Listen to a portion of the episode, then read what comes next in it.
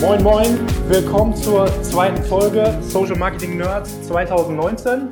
Wir wollen euch heute wieder kurz updaten, was in der letzten Woche passiert ist. Hier ist der Ben und ja, der Jan ist heute verhindert, aber ich habe mir andere Unterstützung geholt. Ich habe mir nämlich den ehemaligen Chef oder Vorgesetzten vom Jan geholt, den Alexander. Moin Alex. Hi Ben. Ja, willkommen hier in der Show. Äh, ja, Alexander ist tatsächlich neu bei uns im Team, bei den Social Marketing Nerds seit September. Und äh, ja, erzähl doch mal kurz äh, zwei, drei Sätze. Was hast du denn so vorher gemacht? Ja, äh, jede Menge, Ben. Ähm, ich bin äh, ins Digitalgeschäft eingestiegen, kurz nach Horst Seehofer, äh, der ja schon 1980 dabei war. Bei mir war es erst in den 90ern. Ich bin eigentlich Immerhin. Immerhin, ja. Ich bin eigentlich klassischer, äh, klassisch gelernter Journalist, war lange bei Publishern im Digitalen in Köln bei Dumont, äh, habe da ein Express gemacht digital, bin dann zur Funke Mediengruppe gegangen, habe da auch ähm, ein digitales Produkt gebaut ähm, und bin dann zu einem Publisher zurückgekehrt nach Köln, den keine Sau kennt, der aber eigentlich hochspannend ist. Äh, Social Sweethearts. Die ne? Firma heißt Social Sweethearts, die ähm, hat irgendwie keine auf der Uhr, aber die ähm, produzieren in die produzieren familienfreundlichen snackable Content ähm, für eigentlich ein globales Publikum, äh, distribuieren das über verschiedene Marken und haben äh, in haben bis zu vier Milliarden Seitenaufrufe, 150 Millionen Nutzer im Monat äh, erreicht. Also gigantische Nummer. Ähm, mancher kennt vielleicht noch die Marke Name Test ähm, war ein riesiger Erfolg. Ja. Und dann ähm, habe ich gedacht, nee, ich fühle mich sehr nerdy, dann gehe ich zu den Nerds. Ja, sehr gute Entscheidung. Ähm, willkommen im Team, hier auch nochmal offiziell an alle. Äh, ja, der eine oder andere wird den Alex eventuell schon kennen. Alexander ist jetzt Teil der Social Marketing Nerds. So, kommen wir, steigen wir direkt ein. Kommen wir zu den ersten Themen. Äh, es sind spannende Sachen letzte Woche passiert. Richtig, Alex? Absolut. Und wir steigen auch ein mit einem Thema, das ein bisschen bedrohlich klingt. Es, äh, ja, es geht um Penalties oder sagen wir mal so, anstehende Penalties. Anstehende Penalties. Äh, tatsächlich. Es sind in den USA letzte Woche Screenshots aufgetaucht. Und zwar sind das Screenshots von ja, so einem, so einem Scoring, was irgendwie wahrscheinlich im Rollout ist oder was wahrscheinlich bald ausgerollt wird. Und zwar ein Scoring auf Page-Ebene. Ähm, da wird letztendlich deine, äh, deine Qualität der Werbung oder die Qualität deines Produktes äh, ge gemessen über Feedback und äh, du hast einen Score, einen laufenden Score, der wird regelmäßig geupdatet und wenn der Score unter einen gewissen Wert rutscht, dann kann es sein, dass du negative Auswirkungen auf deine Performance hast oder im schlimmsten Fall, dass du sogar ein Penalty bekommst, also dass du wirklich keine Werbung mehr schalten darfst und ganz wichtig ist eben an dem Punkt schon mal zu sagen, dieses Scoring oder dieses Penalty ist auf Seitenebene. Das heißt, du kannst jetzt nicht einfach hingehen und schnell einen neuen Werbeaccount machen. Wenn du einmal in Penalty drin bist, bums, dann bist du erstmal, äh, darfst du erstmal keine Werbung schalten. So wie man das hier aus den Screenshots sehen kann, ist so ein Penalty dann immer für einen gewissen Zeitraum und man kommt dann automatisch wieder raus.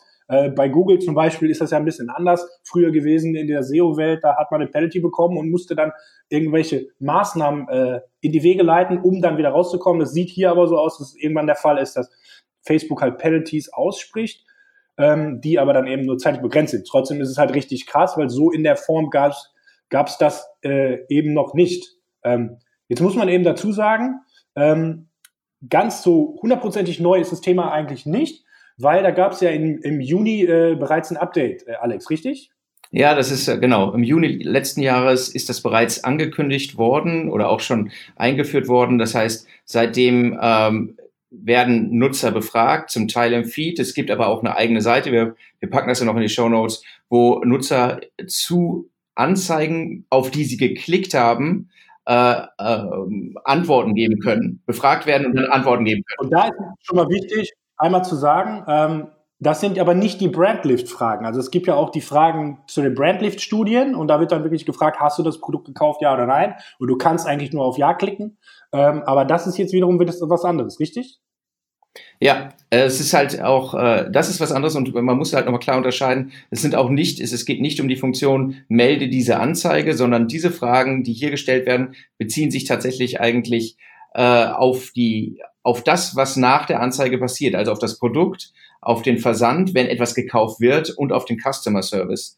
Äh, äh, komplett andere Nummer und ähm, als das, was äh, auf das, was Advertiser bisher geachtet haben in der Form. Genau, also du konntest natürlich vorher auch schon irgendwie gebannt werden, weil wenn du mit deinem äh, Werbeaccount, äh, ja, weiß ich nicht, verkauf, versucht hast, Produkte zu verkaufen, die du gar nicht verkaufen darfst bei Facebook oder vorher-nachher Bilder, da gibt's ja diverse Sachen, die nun einfach verboten sind, gegen die Werberichtlinien sind. Das hier hat aber letztendlich überhaupt nichts mit den Werberichtlinien zu tun, sondern letztendlich mit dem Produkterlebnis, was am Ende äh, bei dir rauskommt, um es mal so zu sagen. Und äh, das ist einfach ein riesiger, riesiger Unterschied, richtig, Alex? Vollkommen. Und ähm, weil das letztlich, also letztlich geht es natürlich immer noch um die Werbung, weil ähm, wenn die Werbung overpromising ist, wenn sie, wenn sie, wenn sie dich in die Irre führt, dann ist das ja letztlich die Diskrepanz in der Erwartungshaltung, die dann dazu führt, dass du bei dem Produkt sagst, nee, das ist ja gar nicht das, von dem ich ausgegangen bin. Aber ähm, das ist halt ein Schritt weiter in der Kette gegangen, äh, den, den Facebook geht, um zu sagen, hier, wir, wir wollen am Ende äh, den den Nutzer, ja, es wird immer gesagt, in den Mittelpunkt stellen und gucken, dass er zufrieden ist. Und äh, du kannst jetzt nicht einfach sagen, ich habe schöne Werbung gemacht und was danach passiert, ist mir egal. Ja, und äh, witzig eben auch an der Stelle, wie der Alex hat es gerade schon kurz gesagt, es gibt auch als Facebook-Nutzer dann tatsächlich eine Seite, also man wird wahrscheinlich, wenn das Feature dann so richtig im Rollout ist und eben auch für, für die Seiteninhaber einsehbar ist, wie mein Score ist, ähm, dann äh, wird das wahrscheinlich, werden auch wahrscheinlich diese Umfragen irgendwie häufiger stattfinden. Äh, witzig ist aber eben in dem Zusammenhang, dass es auch eine, eine Seite gibt mit deinem persönlichen Facebook-Profil. Äh, die packen wir in die Show Notes. Das ist facebook.com und dann slash ads und dann activity. Dort siehst du alle Anzeigen, auf die du draufgeklickt hast und dort könntest du auch selber proaktiv dieses Feedback geben, was letztendlich dann in den Score Score einfließt. Und da kann man sich dann hier durchklicken und da kommen dann eben die Fragen. Also da wirst, wirst du dann halt gefragt, warst du satisfied? Äh, oder dissatisfied oder die Erfahrung war neutral. Und wenn ich jetzt eben auf dissatisfied geht, dann fragt er dich eben in welcher Kategorie, eben in der Kategorie Product Quality, in der Kategorie Shipping Speed. Ähm, das ist eigentlich irgendwie nur für E-Commerce gedacht. Das ist noch ein bisschen komisch, warum sie das Shipping Speed nennen. Äh, hier wird jetzt gerade irgendwie was ganz anderes beworben. Oder didn't receive item ist halt auch so ein, so ein Problem. Oder something else. Aber du gibst dann hier die Fragen an und im nächsten Step hast du dann sogar noch einen Text, ein Freigabefeld und in deinem Report, den du dann als Facebook-Seite siehst, äh, kannst du dir sogar diese Freitext-Antworten der Leute anschauen. Also äh, letztendlich ist es irgendwie ein, Pro äh, ein, Feature, was dich nicht nur dazu bringt, bessere Anzeigen zu schalten oder Anzeigen zu schalten, die nicht overpromisen. Aber letztendlich ist es auch irgendwie Produkt, Produktweiterentwicklung, weil Facebook einfach ein Interesse daran hat, die Leute nicht zu nerven. Facebook muss halt für speziell Facebook selber als Plattform muss halt einfach darauf achten, dass die Nutzer nicht irgendwann ab wandern, wie ja nun der eine oder andere es eventuell auch schon tut, weil zu viel Werbung dort angezeigt wird. Und das ist letztendlich eine der Maßnahmen, um weiter irgendwie äh, Kontrolle über die Leute oder die, unter die Unternehmen oder unter die Produkte, über die Produkte zu haben, die dort überhaupt Werbung machen, damit am Ende des Tages das Nutzererlebnis auf Facebook gut ist und sie nach wie vor langfristig äh, das relevanteste Social Media Netzwerk der Welt sind oder eines der absolut relevantesten. Ja, vielleicht sollten wir nochmal was sagen, wie dieses Scoring aussieht. Also ja. das ist ähm, letztlich eine Bewertung von 0 bis 5. Äh, es gibt übrigens, um das auch zu sagen, natürlich nicht die Möglichkeit, schlechtes Feedback ge zu geben, sondern auch positives. Das fließt dann ja auch in die Bewertung ein. Ja, okay. Und 5, 5 ist dann positiv quasi, ist dann gut oder wie ist das gemeint? Wenn du fünf hast, bist du, äh, hast du offenbar alles richtig gemacht. Ähm, da musst du dir keine Sorgen machen. Letztlich wird es kritisch, wenn du unter zwei rutscht. Denn wenn dein Score im Durchschnitt unter zwei rutscht, dann ähm, wird die Reaktion von Facebook so sein, dass deine Ads teurer werden und schlechter ausgeliefert werden. Also du wirst bereits sozusagen, äh, dann leidest du bereits eine Penalty, weil ähm, weil, weil dann die Performance deiner Werbemaßnahmen einfach schlechter wird. Das ist, und wenn du dann, sagen wir, äh, noch weiter abrutscht und dein Score unter eins sinkt, ähm, dann hast du die Arschkarte, äh, dann werden deine Ads gar nicht mehr ausgeliefert. Für die gesamte Facebook-Seite. Ja, ja, genau. Okay, spannendes, äh, spannendes Ding. Wie gesagt, noch sind das Screenshots, die aufgetaucht sind. Ähm, ich, von meiner Einschätzung, ich würde das so ein bisschen vergleichen mit damals Facebook Attribution. Da gab es auch die ersten Screenshots, die, das hat dann noch zwei, drei Monate gebraucht, bis es richtig ausgerollt war. Aber äh, ich glaube, das ist keine Nebelkerze, weil letztendlich dieses Update, was die Daten sammelt, das gab es schon äh, im Juni letzten Jahres. Also die Daten sind jetzt da. Es wird alles, wird, die Daten werden gesammelt. Facebook hat herausgefunden, wann, ne, hat getestet, welche Leute antworten darauf, wie antworten darauf, wann antworten die darauf. Und jetzt gehen sie halt den nächsten Schritt, weil die wollen es eben auch transparent transparent für die Werbetreibenden machen. Also äh, aufpassen, demnächst äh, müsst ihr da noch mehr darauf achten und ich bin gespannt, wann die ersten Unternehmen, wann die ersten großen Companies irgendwie eine Penalty bekommen. Mal sehen. So, äh, kommen wir zum zweiten Thema, würde ich sagen. Äh, da muss ich kurz hier meinen schlauen Zettel einmal öffnen. Und zwar, ähm, ja, ein weiteres Feature wurde ausgerollt und das ist tatsächlich schon jetzt in allen Werbeaccounts live, so wie wir das einsehen können. Also das ist in fast allen Werbeaccounts, die wir einsehen können, jetzt schon äh, drin. Und zwar ist es ein Feature, was vor allen Dingen für alle äh, spannend ist, die Dynamic Ads schalten im Retargeting oder auch in der Neukundenakquise. Ähm, und zwar gibt es jetzt Override Feeds, äh, eine Override-Funktion. Äh, richtig, Alex? Hast du das ja, auch gesehen? Äh, ja, ich habe es auch gesehen. Letztlich sind es ja äh, sind es zwei Bestandteile. Ähm, vielleicht vielleicht erklärst du die nochmal im Detail, weil ich glaube, eins ist ein bisschen spannender als das andere. Okay, also es gibt letztendlich jetzt die Möglichkeit, eben sogenannte Override Feeds noch zu meinem normalen Product Catalog Feed hochzuladen. Ähm, man kann auch Secondary Feed, den Begriff verwendet Facebook auch hier in der, in der Hilfe, ähm, kann man auch verwenden und äh, also man kann einen Secondary, einen zweiten Feed zu seinem eigentlichen Product Feed verwenden und was kann der für Funktionen haben? Der kann in, in der Regel zwei verschiedene Funktionen haben. Es gibt nämlich dann Country Feeds, wo ich länderspezifische Daten, länderspezifische Übersetzungen äh, einfügen kann. Ähm, oder es gibt, äh, nee, nicht Länder, das ist jetzt genau wieder falsch gesagt. Äh, Country Feed ist länderspezifische Eigenschaften. Zum Beispiel gibt es in UK eine andere Währung als in Deutschland. Und ich habe jetzt hier in dem Country Feed hätte ich jetzt die Möglichkeit, ähm, eben länderspezifische Sachen anzugeben. Und dann gibt es noch den Language Feed. Dort könnte ich eben sprachenspezifische Anpassungen vornehmen. Und die Idee hinter dem Ganzen ist eben, der Mehrwert, der dieses Update bieten soll, ist eben, dass ich nur einen zentralen Product Catalog anlegen muss. Den lege ich ja immer mit einer Währung an. Dort, da muss ich immer die Währung angeben und meine Texte werden ja in der Regel in einer Sprache in diesem Feed sein. Über diese Secondary Feed Funktion, über diese Override Funktion hättest du jetzt die Möglichkeit, du musst kein, für ein, eine weitere Sprache, müsstest du keinen weiteren zweiten Feed anlegen, also keinen richtigen Product Feed, sondern du könntest nur ein Language Feed anlegen und in dem Language Feed muss, müssen eben nicht alle Spalten enthalten sein, sondern nur ganz wesentlich die Product ID, die muss eben drin sein. Und die Product ID muss eben mit dem in dem Hauptfeed übereinstimmen. Und dann so kann Facebook erstmal zuordnen, über welches Produkt reden wir gerade in dieser Zeile.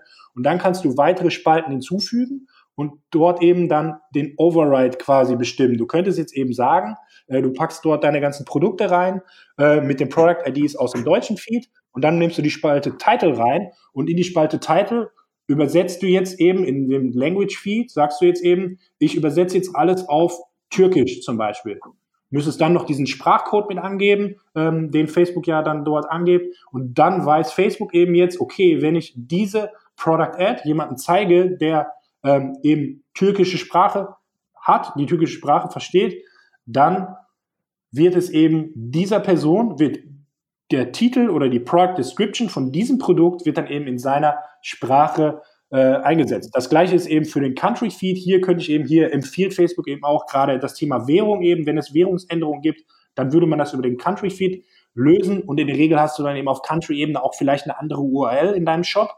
Ähm, und im Language Feed geht es eher dann wirklich um die, die, die Texte, also den Title oder die Product Description, wenn ich Produkte habe, wo viel beschreibender Text drin ist und ich benutze diesen beschreibenden Text eben auch als Elemente in meinen Werbeanzeigen, dann hätte ich jetzt über den Secondary Feeds die Möglichkeit, diese dynamisch anpassen lassen. Ähm, ja, das ist erstmal so da, das Feature, ähm, das, um das dann einzusetzen. Ähm, wie man das im Werbeaccount sieht, ist dann letztendlich wie folgt. Du gehst in einer Dynamic Ad, äh, musst du auf Ad-Ebene gehen und dort versteckt sich dann, jetzt muss ich einmal hier selber kurz schauen, äh, muss man ein bisschen weiter runter scrollen. Ähm, kurz über dem Punkt Tracking gibt es dann hier einen, Button, den man auch schon von den anderen Anzeigentypen kennt. Und dort wähle ich dann eben Create Different Language aus. Das kennen wir grundsätzlich auch von anderen Kampagnentypen. Und wenn ich jetzt hier eben sage, ich habe meine Default Language und dann kann ich aber noch eine Added Language hinzufügen, äh, dann, wenn ich das getan habe, würde Facebook automatisch, wenn ich letztendlich diesen Secondary Feed angelegt habe, sich die Daten aus dem Secondary Feed nehmen und quasi die deutschen Daten für die Sprache äh, überschreiben. ja, das ist ziemlich komplex äh, jetzt erstmal so erklärt, das ganze Thema. Es gibt da eben einen ganz guten Hilfe, einen Hilfeartikel, dort sind auch zwei Videos äh, von Facebook drin, die das Ganze sehr gut erklären. Gut, jetzt ist so ein bisschen die Frage, was ist jetzt eigentlich der Mehrwert der ganzen Geschichte? Ähm, also ich finde persönlich, ähm, also Facebook unterscheidet halt zwischen dem Country Feed und dem Language Feed und sagt halt selber, der tolle Mehrwert ist halt der gute, wenn du sagst, du willst in verschiedene Länder expandieren, müsstest du halt nur einen zentralen Produktkatalog haben und dann darüber hinaus diese Country Feeds und sagt eben, das ist einfacher. Ich persönlich kann das nicht immer einschätzen. Ich glaube, ich für mich würde eher glauben, naja, wenn ich mit meiner IT schon hinbekommen habe, dass aus meinem Shop automatisiert der Product Feed für eine Sprache generiert wird und ich eben auch meinen Online-Shop noch in UK, sage ich mal, habe oder UK-Variationen, ist es für mein Verständnis eigentlich sogar einfacher, dann einfach von dem Product Feed, der auf, auf Deutsch schon da ist, eine englische Version zu machen, die halt den gleichen Mechanismen verläuft, weil der Secondary Feed, der ist wieder ganz anders aufgebaut. Dort müssen zwar weniger Spalten rein, aber das ist wieder eine ganz andere Logik. Äh, die muss man wahrscheinlich neu programmieren. Also das ist nur meine, meine Einschätzung. Ich bin selber kein, kein Programmierer, aber ich finde eigentlich den Country Feed jetzt nicht so sexy, muss ich sagen. Allerdings, Language Feed ist schon eine ganz coole Sache, weil so wie wir das verstehen, zielt es eigentlich hauptsächlich darauf ab, gar nicht in andere, in andere Länder zu gehen, sondern wir haben ja nun mal in jedem Land eigentlich den Fall, dass nicht jeder eben die Landessprache oder die Hauptlandessprache spricht. Und über den Language Feed, über diesen Secondary Feed, könnt ihr halt auch in dem Land, in dem ihr schon aktiv Werbung schaltet, eventuell noch das ein oder andere Prozent mehr rausholen, weil wenn ihr jetzt eben nur Deutsch eingestellt habt oder nur Deutsch und Englisch zum Beispiel in Deutschland, da gibt es ja ein paar Leute, die ihr damit letztendlich auch ausschließt. Und vielleicht will man die ja eben auch noch drin haben. Also ähm, ja, wie siehst du das? Also mit den Sprachen, gerade in Deutschland, ist es jetzt, ja. gibt es auch schon einige Leute, die eben einfach nicht Deutsch oder Englisch eingestellt haben? Ja, es ist ja, es ist ja einfach so. Wir haben in, in Deutschland jetzt, wenn wir nur auf die Zahlen gucken, haben wir 37 Millionen äh, Menschen, die erreichbar sind über Ads in Facebook. Davon haben, sind 33 Millionen, also 4 Millionen weniger über Deutsch erreichbar. 14 äh, Millionen sind über Englisch erreichbar. Also es gibt, äh, es ist möglich, dass, ich, dass es dann Overlap gibt, dass ich das, äh, dass äh, Menschen mit mehreren Sprachen im Prinzip erreichbar sind. Aber wenn du dir anguckst, äh, wir haben halt noch äh, Türkisch, das ist auch im Millionenbereich, 1,6 Millionen, Arabisch 1,2 Millionen, äh, Italienisch, Polnisch, Russisch sind auch jeweils noch relativ hohe äh, sechsstellige Zahlen, Spanisch auch. Das sind alles Menschen, die ich sonst, wenn sie nicht äh, zufällig mehrsprachig sind, eben nicht erreiche. Und das ist jetzt nur auf Deutschland gesehen. Ähm, das gilt ja auch für, für andere Länder. Also ähm, Paradebeispiel äh, in, in, in Österreich wäre es ähnlich, wo wir eben auch Kroatisch noch mit einem höheren Anteil haben, auch ein paar hunderttausend, Türkisch auch, äh, neben Deutsch und Englisch. Glaub, die Schweiz und, äh, ist in der Region natürlich dann schon deutlich spannender. Die Schweiz ist ja ist ja eh, ist ja vollkommen gesplittet, ne, mit äh, da haben wir 2,6 Millionen in, auf Deutsch, 2,2 Englisch, Englisch ist halt immer äh, weit vorn. Ähm, äh, Franzö Französisch auch noch im Millionenbereich 1,2, Italienisch 430.000 in so einem kleinen Land, wo du eh nur 4 Millionen erreichen kannst. Oder anderes Beispiel Belgien, wo du ja auch einen Split hast von den, von den Sprachen zwischen Französisch und Niederländisch, vollkommen gleich aufgeteilt. Ähm, oder also wenn wir mal ein bisschen weggucken aus Europa, Paradebeispiel wäre ansonsten natürlich auch USA, wo du halt einen hohen hispanischen Anteil äh, an der Bevölkerung hast und allein 33 Millionen irgendwie in den USA äh, kriegst du über Spanisch und das ist äh, das ist natürlich spannend. Ja, und also wenn man in einem dieser Märkte unterwegs ist, in denen es eben viele verschiedene Sprachen gibt, vielleicht hat man es dann auch schon auf dem Schirm, aber damit lässt sich halt dann doch die Anzeige noch ein bisschen besser an die jeweilige Person äh, anpassen, die die, die die Ad sieht. Und auch in Deutschland oder in der Dachregion lassen sich da vielleicht die ein oder anderen Leute erreichen, die man aktuell noch gar nicht erreichen kann. Oder wenn man keine Sprache eingestellt hat, erreicht man sie vielleicht, aber äh, der ein oder andere kann gar nichts mit den Texten etc. anfangen. Ähm, Wichtig ist eben auch an der Stelle nochmal zu sagen, wir reden dann ganz klassisch über Feeds, die sind dann Secondary Feed, aber du kannst die entweder manuell hochladen oder eben dynamisch über eine Datei generieren. Das heißt, man kann schon relativ kurzfristig, wenn man jetzt nicht den mega großen Feed hat, könnte man natürlich auch hingehen und dies einmal mit einer Excel-Tabelle machen und die dann eben hochladen. Die würde sich nicht dynamisch updaten, aber häufig ist es ja so bei den meisten, wird sich ja, ich sag mal, 80 Prozent des Produktkataloges auch nicht ständig ändern. Ähm, und da kann es eben auch mal Sinn machen, wenn äh, man eben auf die IT angewiesen ist und die eben ganz andere Sachen gerade macht, Äh, da kann man eben auch so schon mal selbst an Hand anlegen äh, über eine Excel-Datei, ähm, sich vielleicht selbst das Ganze so ein bisschen übersetzen äh, und das dann hochladen und äh, so kann man eventuell schon quick and dirty noch das ein oder andere äh, aus dem Ad-Account äh, herausholen, wenn eben IT-seitig die, die, die Möglichkeiten nicht bestehen, ein Feed zu erstellen, beziehungsweise dann jetzt noch an ein, ein Secondary Feed irgendwie für andere Länder, für andere Sprachen. Äh, ja, deswegen, also es ist schon, schon ganz cool, das Ding, äh, um da noch ein bisschen mehr die letzten Prozente rauszuholen. Yes. Wir werden den Link äh, mit, mit dem Help, äh, mit, dem, mit dem Guide, wie man das Ganze erstellt, einfach nochmal in die Show Notes packen. Äh, das ist eigentlich ziemlich gut erklärt. Äh, muss man einige Dinge beachten. So, kommen wir zum nächsten Thema, beziehungsweise zu unserem Tipp der Woche. Und da wollen wir heute über das Thema Delivery Insights sprechen. Ganz, ganz genau. Ah, ich äh, ich liebe das Thema. Ähm, du liebst das Thema. Ja, absolut. also Delivery Insights haben einige Leute ja schon äh, auf dem Schirm grundsätzlich, aber eigentlich unserer Meinung nach findet, finden die Delivery Insights eigentlich noch zu wenig äh, Betrachtung. Und grundsätzlich, was ist das Ganze? Ist eine Möglichkeit, sich äh, noch weitere Daten bei Facebook zu ziehen, die man über den Werbeanzeigenmanager nicht bekommt. Und das ist einmal zum Beispiel, was da sehr spannend ist, unserer Meinung nach, die First-Time Impression Ratio. Dann gibt es einmal das Thema Auction Overlap und dann gibt es noch das Thema Auction Competition. Ähm, was das ist, werden wir gleich im Detail erläutern und was man damit eigentlich machen kann. Ähm, vorher müssen wir aber nochmal ganz klar erstmal aufzeigen, wie man das Ganze nämlich findet, weil ich glaube, eins der großen Probleme, äh, warum das noch nicht so bekannt ist, ist einfach, dass man das auch ziemlich, ziemlich stark finden muss. Ja, es ist, äh, es, ist ein, es ist ein Riesenproblem. Es ist, als hätte Facebook da ein kleines Juwel versteckt, aber wirklich versteckt. Also äh, wir, wir sagen es einmal ganz langsam, wie man da hinkommt und dann sagen wir auch, ähm, warum es so geil ist, wenn man, wenn man sich da mal umguckt und was man damit, wenn man, wenn man, wenn man mal da ist und wenn man äh, sich die Daten dort mal anguckt. Ähm, das Wichtigste, das Erste, was man wissen muss, ist, das äh, Thema Delivery Insights ist nur ansehbar auf Adset-Ebene. Das heißt, wenn ihr im Werbeanzeigenmanager seid, müsst ihr äh, auf, euch auf Adset-Ebene bewegen. Dann der Anzeigengruppe. Auf Anzeigengruppe, yes. genau äh, dann muss es muss die Spalte äh, Delivery, also äh, Auslieferung, äh, zu sehen sein für euch, also aktiviert sein.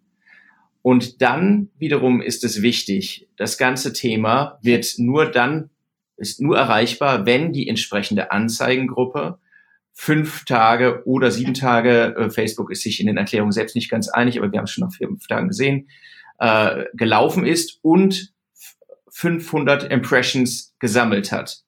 Das ist halt elementar. Und dann ist Folgendes möglich. Ihr hovert mit der Maus auf der Adset-Ebene über die Spalte äh, Auslieferung, äh, Delivery und dann bekommt ihr einen, äh, diesen kleinen Layer und dort sollte dann ein Link, Erklärungstext. ein Erklärungstext, genau, und ein Link, der euch dann äh, auf magische Art und Weise in dieses andere Tool, in die Delivery Insights verfrachtet. Ja, und die heißen auf Englisch Delivery Insights und auf Deutsch ist es ähm, Auslieferungsinsights, glaube ich, ne? Ja. Auslieferungs, äh, genau, genau, genau. Richtig, wundervoll. Ja, alles klar. Es ist. Yes, so, wir, wir klicken drauf und dahinter verbirgt sich eigentlich ein kleiner Schatz. Ja, tut er. Also ihr seht, ähm, einige Daten und, und Metriken, und das muss man halt nochmal sagen, die ihr ähm, sonst nicht findet, weil sie ähm, zwar von der Seite selbst exportierbar sind, aber sie werden nicht über die äh, API ausgeliefert. Das heißt, auch in Drittanbieter-Tools haben wir sie noch nicht gesehen. Und weil, wie gesagt, sie werden, sie werden nicht über die API ausgeliefert. Ja, völlig bescheuert. Ne? Also ich glaube, für Mobile App äh, in Stores kann ich mir da 37 verschiedene Metriken irgendwie rausziehen, die, glaube ich, kein Mensch je gesehen hat oder genutzt hat.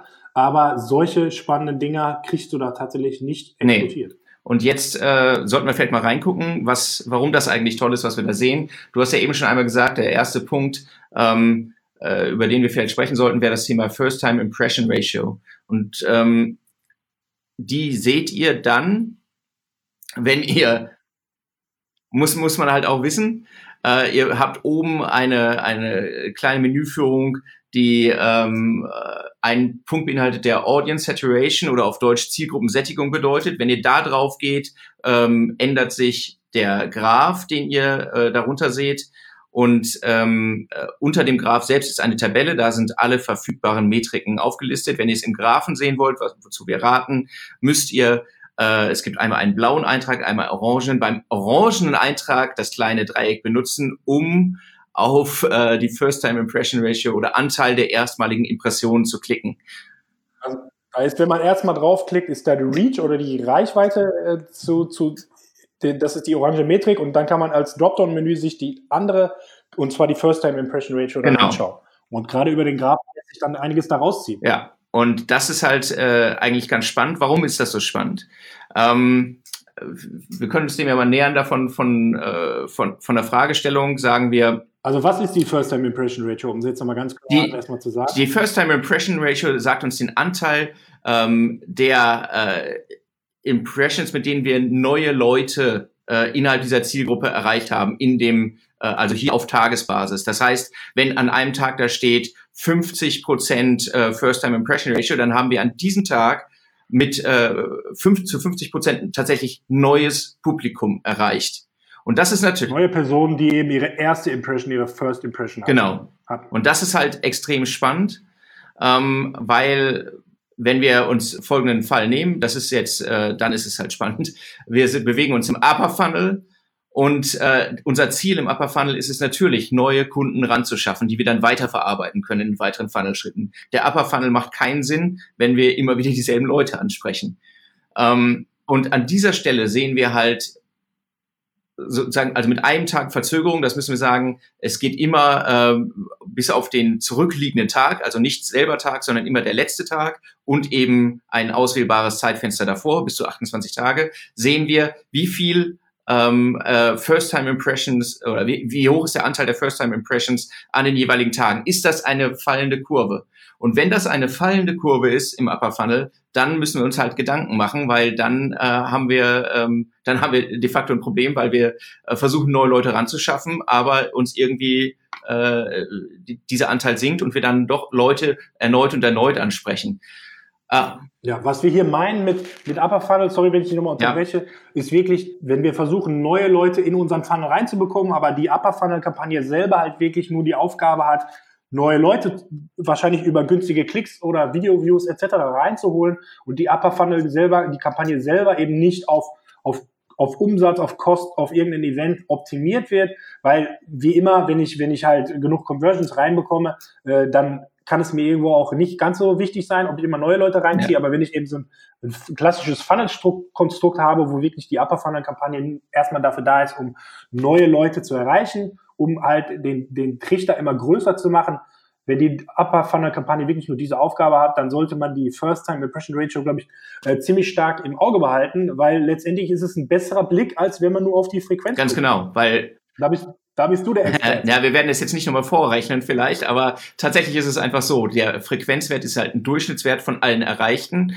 Wenn die Frequenz am Ende ganz hoch ist, dann kann ich davon ausgehen, okay, äh, ich äh, ich muss feststellen, äh, offenbar erreiche ich dieselben Leute immer wieder, weil äh, Facebook keine neuen Leute mehr aus zu auswählen. Genau, aber ich sehe es halt viel schneller über die über diese First Time Impression Ratio, weil wir nicht zwangsweise davon ausgehen können, dass äh, Facebook die äh, Impressions gleichmäßig über alle Leute verteilt, sondern äh, manche Leute erreicht es halt einfacher und immer wieder, andere eben zum ersten Mal. Und hier sehen wir es halt ungefiltert. Okay, äh, die die die ungeschönte Wahrheit so und so viel Prozent der, äh, des Publikums ist tatsächlich neu, also erfüllt entweder dieses äh, Adset, diese Anzeigengruppe ihren Zweck oder wir sehen, dass diese, äh, dass die Kurve fällt wir, und dann müssen wir uns halt Gedanken machen, wenn die Zielstellung so ist wie besprochen, ähm, ob wir die Zielgruppe, ob, ob das einfach das äh, Ende des Lebenszyklus dieser Anzeigengruppe ist oder ob wir die erweitern können und was wir dann tun können.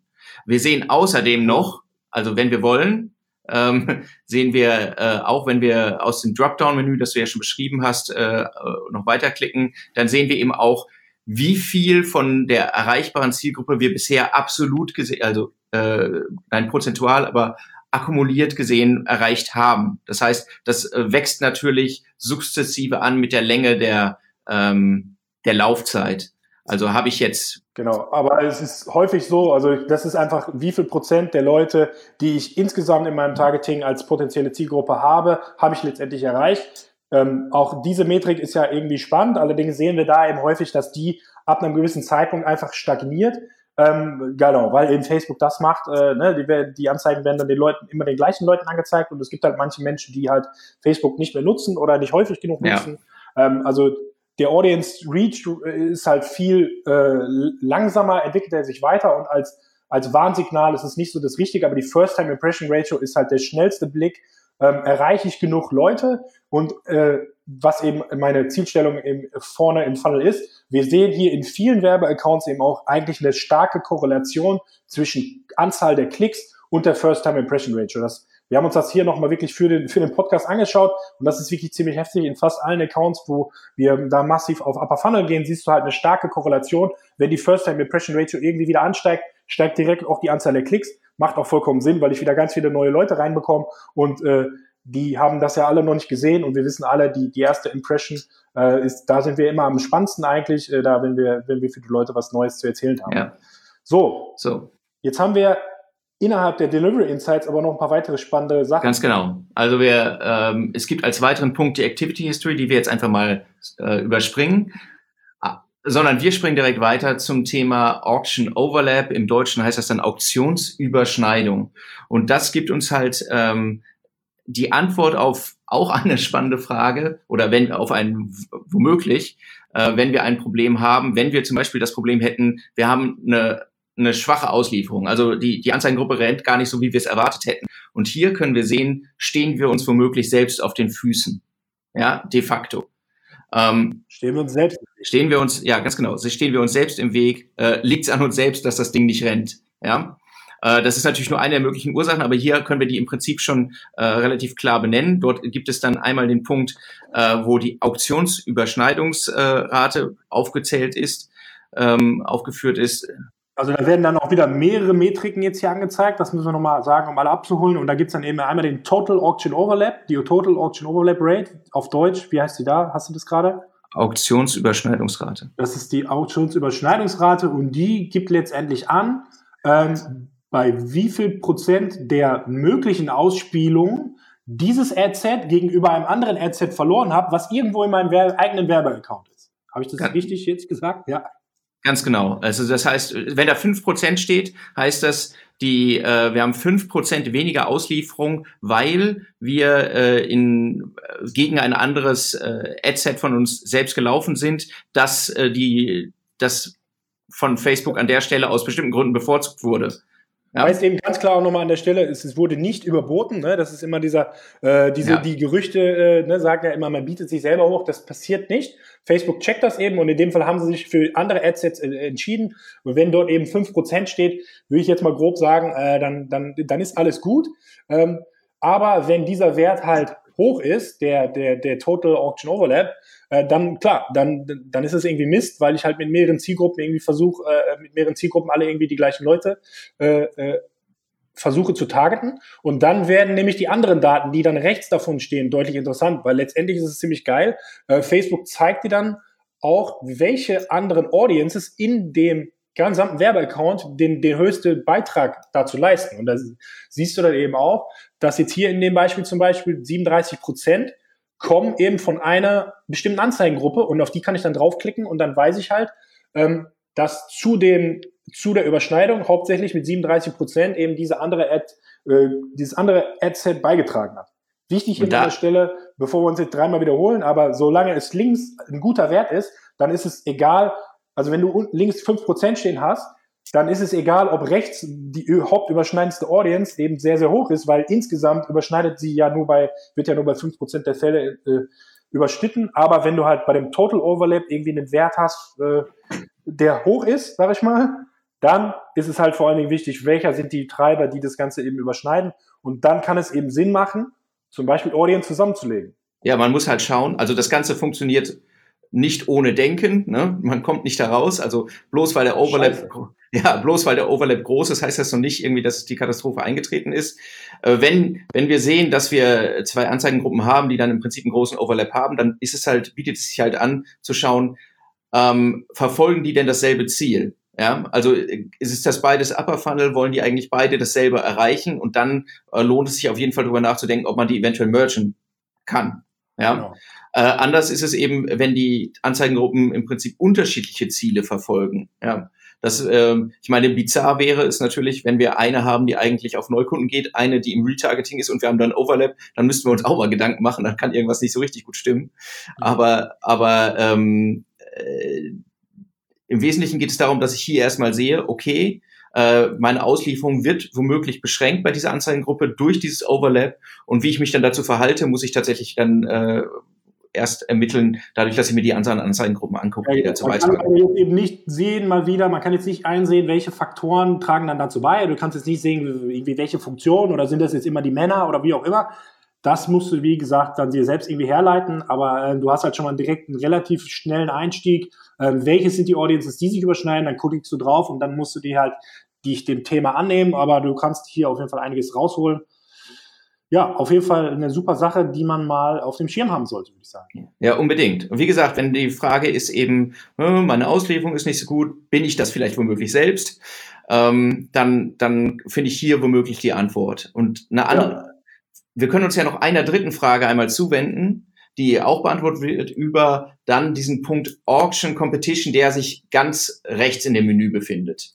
Äh, ist auch ganz spannend. Und dort finden wir womöglich die Antwort auf die Frage, hm, die Preise für meine Anzeigen in dieser Anzeigengruppe sind hochgegangen.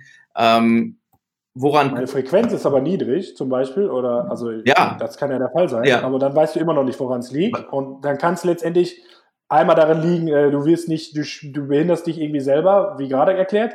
In dem Fall kann es aber eben auch sein, der Wettbewerb hat sich verändert und es ist einfach mehr Competition im Markt. Viele Leute bieten auf die gleichen Leute ein, die du gerade targeten willst. Genau, und auf Tagesebene sehe ich hier eben, ob wie sich der Wettbewerb bezogen auf diese Anzeigengruppe, also auf diese Audience, die ich erreichen will, eben entwickelt hat. Und zwar sehe ich das äh, also als relativen Wert, als Prozentwert und ja. äh, auf Tagesbasis aber immer äh, im Vergleich, ich sage es ganz langsam, zum Durchschnitt des ausgewählten Zeitfensters. Das heißt nicht im Vergleich zum Vortag, sondern wenn ich mir das auf einen längeren Zeitraum angucke, das macht ja auch Sinn, damit man jetzt nicht irgendwie äh, Schnappatmung bekommt, weil von einem Tag zum anderen sich das äh, stark verändert, sondern ähm, äh, im Prinzip schon ein bisschen, bisschen langfristiger gedacht.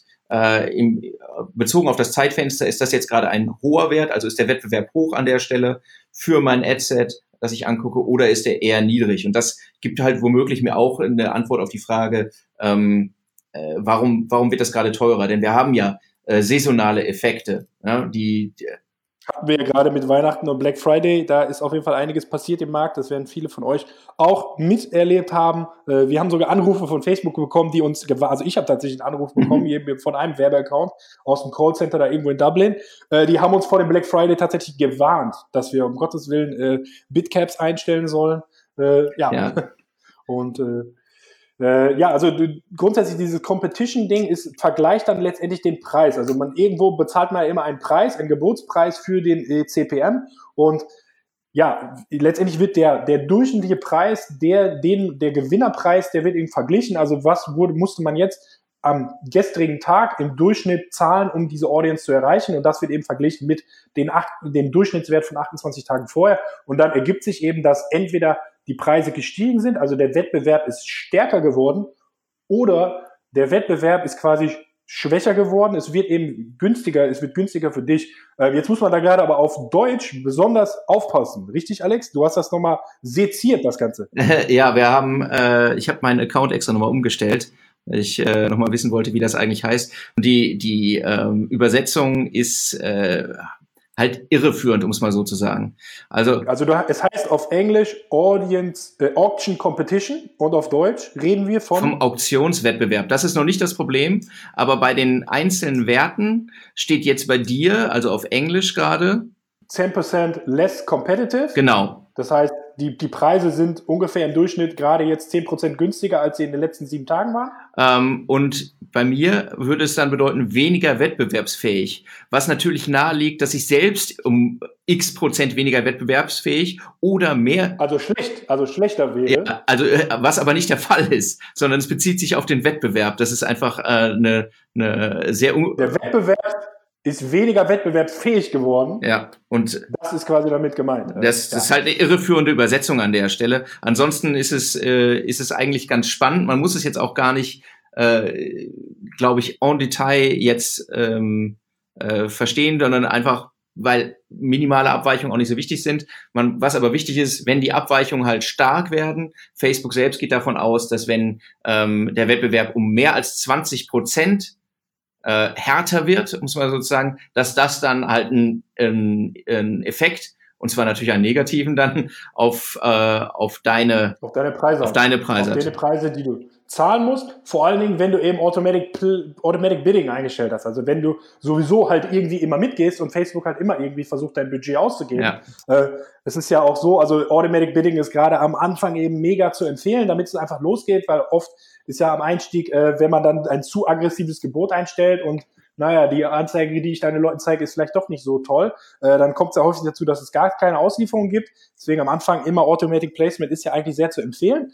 Äh, allerdings, wenn die Competition höher wird, heißt Automatic Placement aber auch, dass Facebook schon irgendwo immer mitgeht.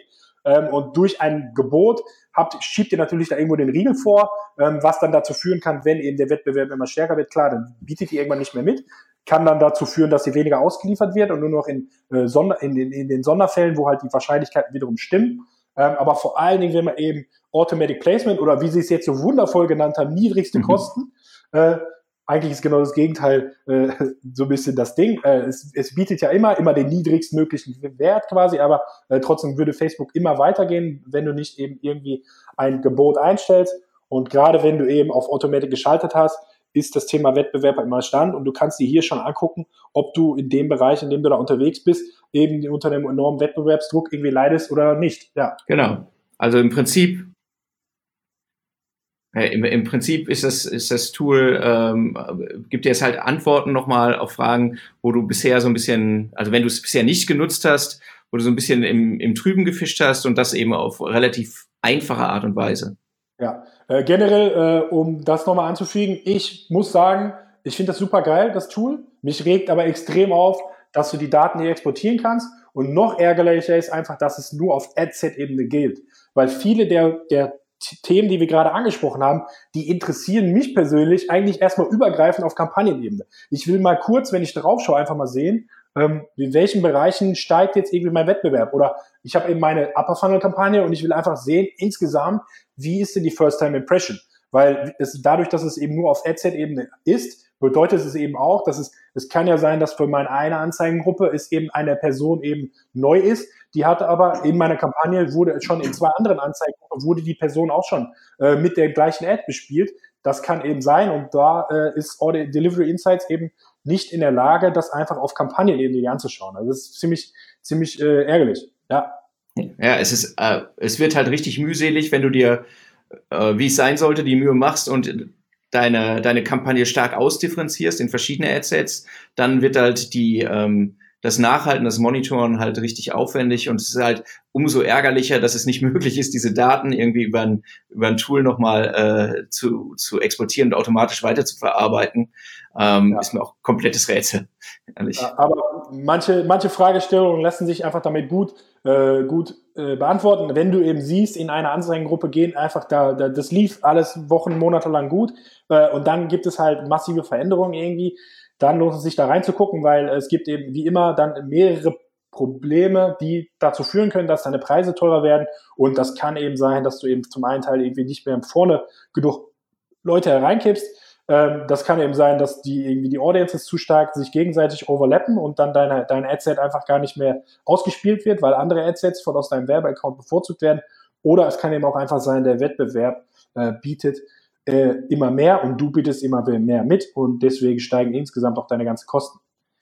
Ja, also ja. Delivery Insights, schaut da rein und äh, ja, passt auf, dass ihr keine Penalty bekommt, wenn Facebook das Ding ausrollt. Wir werden da die Shownotes, äh, in die Shownotes mal die, die, die Screenshots reinpacken, die sind schon echt ganz spannend und das Update werden wir auch nochmal verlinken. Und ja, wenn ihr irgendwie in Deutschland oder in der Dachregion äh, in andere mit Dynamic Ads vielleicht noch das ein oder andere Prozent mehr rausholen wollt, Schaut euch das Thema Override Feeds an. Ähm, ja, da hast du noch was anzufügen. Nee, ich glaube, wir sind durch und es war auch jede Menge, was man sich merken kann.